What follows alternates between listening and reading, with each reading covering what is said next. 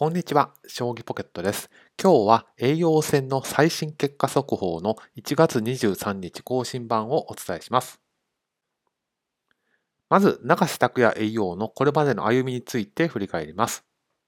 2016年に棋聖戦で羽生善治棋聖へ、2018年に棋王戦で渡辺明棋王へ挑戦したんですけれども、まあ、残念ながら2人の厚い壁に阻まれてしまいました。ところが2019年になって栄養戦、王座戦と全てストレートで勝利をしまして一気に2冠を達成されました。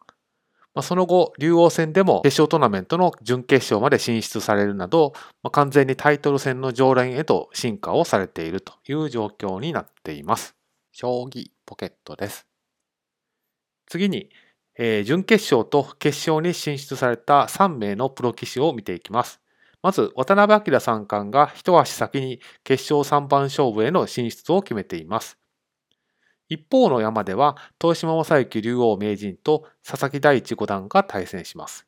東島正幸竜王名人は、渡辺明三冠や長瀬拓也二冠と天下を分け合う棋士の一人ですし、佐々木大地五段は先日行われた王位戦の予選の決勝で渡辺明三冠に勝利をされまして、まあ、リーグ入りを決めたと、えー、ピカイチの実績をお持ちです。つまり、ネームバリューではお二人には劣るんですけれども、強さという意味では、まあ、あまり引けは取らないということが言えると思います。